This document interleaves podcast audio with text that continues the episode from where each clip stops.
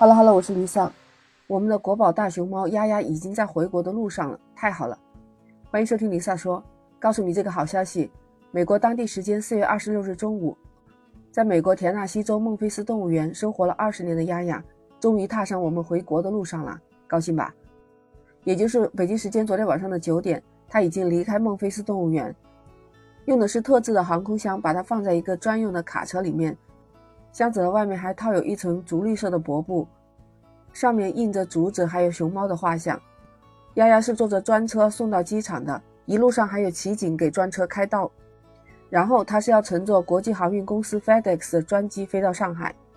据说丫丫乘坐的这趟航班是联邦快递公司 FX 九七五九的航班，从美国当地时间中午十二点出发，到我们上海是下午的四点五十。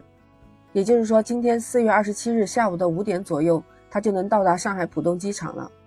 当然，这是货运机场，我们也看不到丫丫。接下来，它还需要接受检验检疫。根据专家介绍说，丫丫目前的食欲良好，体重也比较稳定，已经提前适应了专家们给它定制的这个运输笼子。那回国的这一段时间，它都需要在这里适应它的生活。过完了这个过渡期以后，才能回到北京动物园。最近这一段时间，大家都在关心丫丫，不管是国人还是我们外国的朋友，有条件的都会去孟菲斯动物园去和丫丫告别。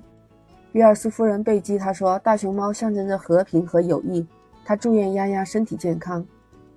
在孟菲斯的居民史蒂文他说：“他就经常会带女儿去动物园，而且每一周都会去动物园看丫丫。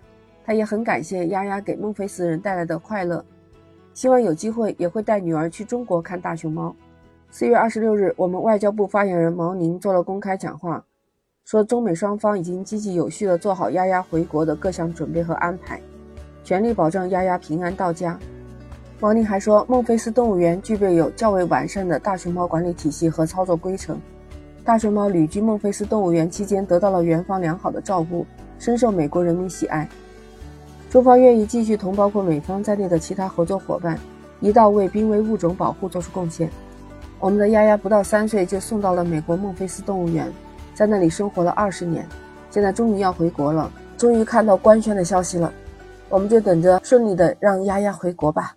当然，丫丫从上海入境以后会进行相关的检疫，随后北京动物园会去工作人员接丫丫回家，上海动物园协助支持。希望这一次回国一路顺风，回到祖国一切顺利，天天开心，健康快乐。